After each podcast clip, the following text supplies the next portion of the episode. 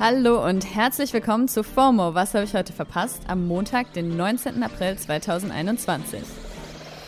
Ja, langsam habt ihr den Bogen raus. Diese Woche ist wieder meine Woche und täglich um 17 Uhr gibt es eine Ladung Internet-News um die Ohren. Mein Name ist Dan Osarin und heute geht es um die Klatschpresse, die super duper Fußball League und bettelnde Kanzlerkandidatinnen. Ja, war wieder einiges los am Wochenende und eine Sache, die wirklich keiner verpassen wollte, war oder ist eigentlich noch das Freizeitmagazin Royal von Jan Böhmermann. Letzte Woche hatte der nämlich die Machenschaften von Klatschblättern kritisiert und hat dann einfach selber eins gemacht. Und das konnte man jetzt am Samstag wirklich landesweit in Kiosks kaufen. Ja, hört sich jetzt erstmal weird an, aber der Twist an der ganzen Sache ist, dass er dort nicht über A, B, C, D, Y Promis schreibt, sondern über die großen Verleger in der Boulevardpresse, die ja sonst selber in ihren Magazinen unvorteilhafte Fotos, Gerüchte bis schlichtweg einfach Lügen verbreiten. Und auch wenn die dann rückwirkend online geschwärzt oder revidiert werden müssen, sind diese falschen Fakten dann einfach schon in Umlauf und die nächsten mit der neuen Printausgabe auch schon wieder unterwegs. Auf den ersten Blick kann man das Freizeitmagazin Royal auch wirklich nicht von den restlichen bunt bedrückten Klatschheften unterscheiden, also von schockierenden Headlines. Intrigen, Inzucht und Inkontinenz. Bis zu den Paparazzi-Style-Fotos ist einfach alles mega on point. Die erste Auflage ist in den Kiosks mittlerweile komplett ausverkauft und für den Online-Shop wird gerade auch nachgedruckt. Also da kann man sich noch ein Exemplar für 99 Cent plus 3 Euro Versand bestellen. Aber natürlich gibt es wie immer ein paar Witzbolde, die versuchen für ihr Freizeitmagazin Royal über 20 Euro auf Ebay zu bekommen. Ich fand es auf jeden Fall extrem unterhaltsam, am Wochenende die Tweets unter dem Hashtag Freizeitmagazin zu lesen. Also da wurde von Gesprächsfetzen von schockierten Omis am Magazinstand berichtet oder einfach von der Jagd nach dem Heft. Ich hatte dabei schon ein bisschen FOMO voll klug den Podcast-Titel eingebunden, ne? Was soll ich sagen? I'm genius. Apropos, ich frage mich, ob Trump auch FOMO hat gerade, weil seit diesem Wochenende ist er über 100 Tage ohne Twitter. You are fake news. Go ahead. Kennt ihr das, wenn zu Hause der Kühlschrank anfängt zu brummen und es stört voll, aber dann gewöhnt man sich dran und hört es gar nicht mehr richtig und dann hört es auf einmal auf und man merkt so, krass, war das laut und nervig die ganze Zeit. Ja, so fühle ich mich gerade. Und jetzt zum Aufreger des Tages. Schon seit Jahren wurde immer mal wieder über eine sogenannte Super League gemunkelt.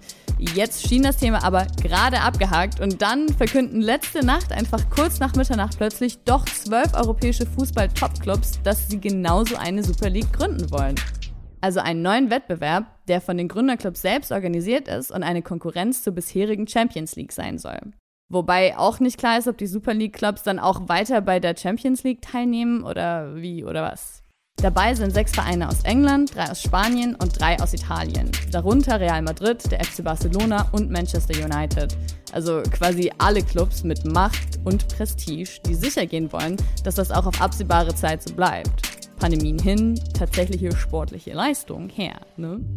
Also mal zur Einordnung. Man kann sich das so vorstellen, wie wenn einige der sowieso schon größten MusikerInnen ihr eigenes Elite-Festival gründen, auf dem dann auch nur noch sie und ab und zu mal ein paar andere spielen dürfen, um sich in Erfolg und natürlich auch Einnahmen zu sichern. FIFA und UEFA haben dann auch direkt in der Nacht reagiert und waren not amused. So wie auch der Großteil der Fußballfans. Einer davon ist Nico Heimer. Aber er ist nicht nur Fan, sondern hostet auch den deutschen OneFootball YouTube-Kanal und den Podcast-Sektion Radioverbot, den es auch hier auf Spotify gibt. Hey Nico, kannst du uns mal kurz erklären, was diese Super League jetzt für Auswirkungen auf den Fußball haben wird? Ja, wie verändert sich der Fußball? Gute Frage. Ähm, klar ist, die Solidargemeinschaft Fußball ist gescheitert. Gemeinsam Geld verdienen, brüderlich verteilen, Blödsinn. Das wollen die großen Vereine, die am meisten Geld machen, schon länger nicht mehr, aber sie haben es uns jetzt schwarz auf weiß nochmal bewiesen. Ich persönlich glaube, der Fußball wird noch mehr zur Zweiklassengesellschaft verkommen. Große Vereine, die unglaublich viel Kohle machen, 350 Millionen im Jahr im Vergleich zu 110 Millionen für einen Champions League-Sieg.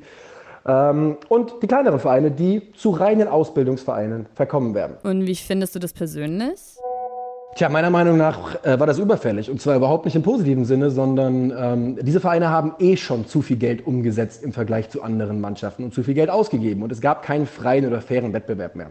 Also dann macht es doch. Wenn es unbedingt sein muss, dann macht es doch. Aber verlasst die nationalen Ligen, gebt den Ligen die Chance auf einen fairen Wettbewerb, in dem keine Mannschaft über 300 Millionen Euro im Jahr zur Verfügung hat. Das ist absoluter Wahnsinn. Alles klar, danke Nico. Surprise, surprise. Laschet und Söder haben sich immer noch nicht entscheiden können, wer jetzt Kanzlerkandidat der CDU-CSU wird. Dabei waren sie letzte Nacht ganz lang wach und haben bis 1.30 Uhr in Berlin diskutiert und heute nochmal extra jeder ein Statement abgegeben, nur um nochmal zu betonen, dass sie beide nach wie vor antreten würden. Aber bitte respektvoll. Naja, die Entscheidung soll jetzt für heute Abend irgendwann von der CDU gefällt werden. Die beiden sind die neuen Masters of Cliffhanger einfach. Die Grünen andererseits haben das einfach mal souverän schon ausklamüsert. Annalena Baerbock ist es geworden und wäre, wenn sie wirklich gewählt wird, die mit Abstand jüngste Bundeskanzlerin ever. Jetzt trendet Hashtag Baerbock gerade auf Twitter. Viele freuen sich und ihr Parteikollege Christopher Lauer schreibt, wir haben in den letzten Tagen halt auch leider sehen müssen, dass die Kanzlerinnenkandidatur für Männer nichts ist, weil die viel zu emotional sind. Hashtag Baerbock. Die Umfragewerte sehen ja gar nicht schlecht aus für sie und sie ist auch direkt heute um 20.15 Uhr exklusiv im Interview auf Pro7. Also vor fünf Jahren wäre sowas, glaube ich, nicht zur Primetime im Privatfernsehen ausgestrahlt worden. Darüber, was in fünf Jahren wo so los sein wird, wurde die Tage auf Twitter unter dem Hashtag heute in fünf Jahren sinniert und die Stimmung war so zwischen absoluter Dystopie und Hoffnung. Und ganz ehrlich, ich glaube, das ist auch einfach die emotionale Spannbreite, die wir alle gerade täglich durchmachen. Und mit diesem positiven Schlusssatz war es das auch schon wieder für heute mit FOMO. Und wenn ihr mehr davon wollt, folgt uns doch einfach auf Spotify. FOMO ist eine Produktion von Spotify Studios in Zusammenarbeit mit ACB Stories.